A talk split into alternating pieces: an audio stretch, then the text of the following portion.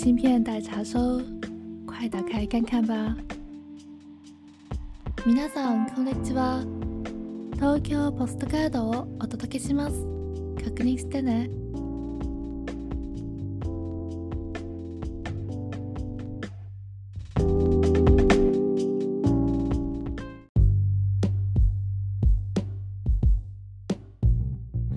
Hello，你好呀！今天是一月二十一号，除夕。记得第一次在国外度过的除夕，朋友们说吃饺子，我当时心里一万个问号。嗯，除夕难道不是吃鸡吃鱼吗？怎么会是吃饺子呢？这就是我第一次感受到的小小的地域文化差异。你们那边除夕的年夜饭以及春节过年的食物是什么样的呢？我的记忆里印象最深的是三杯鸡、蒸鱼以及年糕、松糕、煎堆，还有各种糖果类的食物，糖莲子、糖冬瓜、糖莲藕、糖椰角呀等等。我们那边过年吃鸡是为了图个大吉大利。鸡翅呢，寓意着展翅高飞、飞黄腾达；鸡爪呢，就代表抓钱。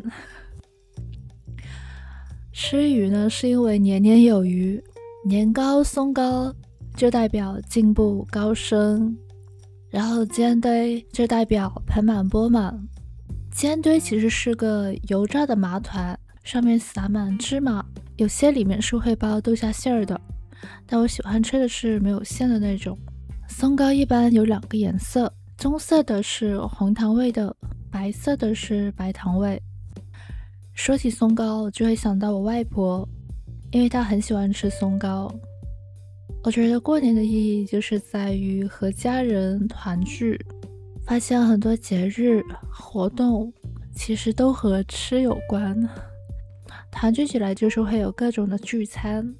而说到吃啊，我觉得不仅仅是现代，追溯到人类远古的社会风貌，几乎所有世界上的文化都是和吃相关的，都是通过吃相关的仪式来呈现和维护整个秩序、关系和阶级。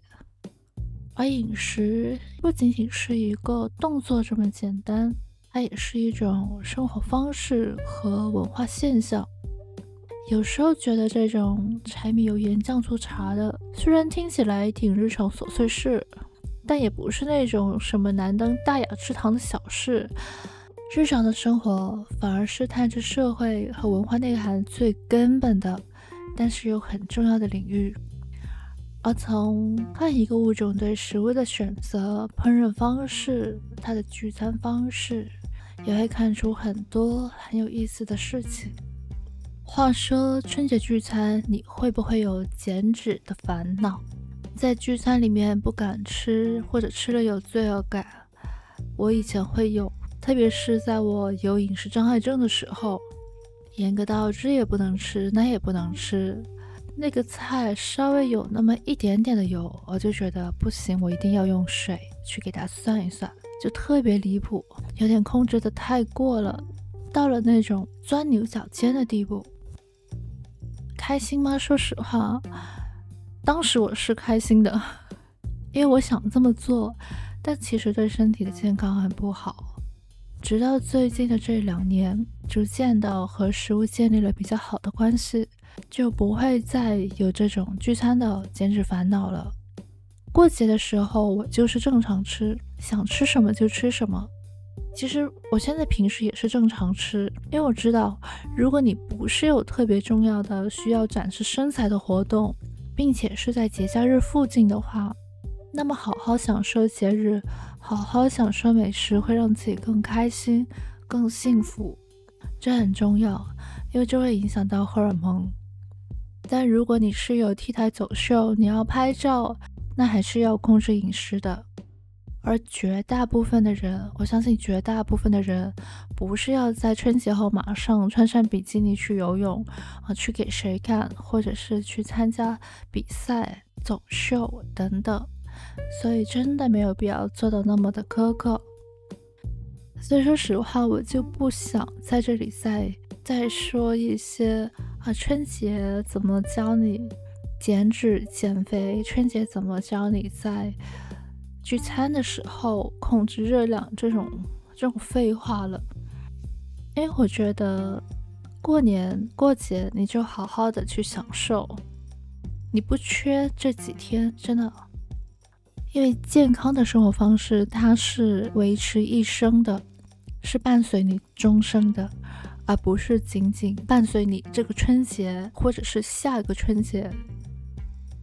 你要把它看的是一个非常的非常长的你的一个人生关系之一。而当你认识到这一点，你就会和食物和你对食物的选择。以及对健身建立一个好的关系，而当你建立了这个好的关系之后，才能真正的防止暴饮暴食，不然你就会很快的在一段时间把体脂体重减下来了，过一段时间又因为强大的压力导致暴饮暴食又复胖回去，然后又重新的进行减脂，到了哪一天你绷得非常紧的时候，又反弹暴饮暴食，这样的不断的循环。对身体真的伤害很大，而且每一次的减脂减肥都会比之前的那一次更难，会让你更难的瘦下来。就是要意识到，健身减脂这种，它不是一锤子买卖，它就是终身的。你选择了这个终身的生活方式，那么其中的一个节日、一个活动、一个聚餐。其实你拉长到终身习惯来看，那个影响并没有那么大，你还是可以在长期的过程中好好的享受每一个节日以及美食。每次录播课的时候，其实我都会煮咖啡，根据当天的心情，可能会是美式或者是拿铁、cappuccino。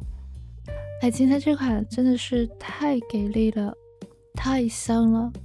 是最近新出的一款，是米兰系列的 Milano Intenso，可可和杂果的香味，我觉得比星巴克的咖啡好喝。现在如果不是在外面的话，我真的觉得只用胶囊咖啡机，也不是那种非常高级的咖啡机了，就能够做出比外面很多连锁咖啡店都好喝的咖啡。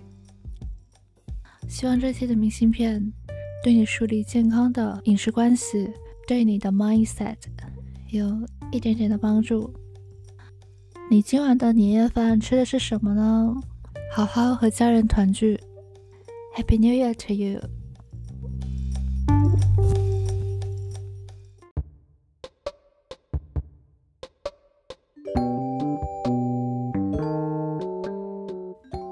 感谢你打开明信片，希望你有个好心情。ポストカード最後までありがとう。じゃあ、またね。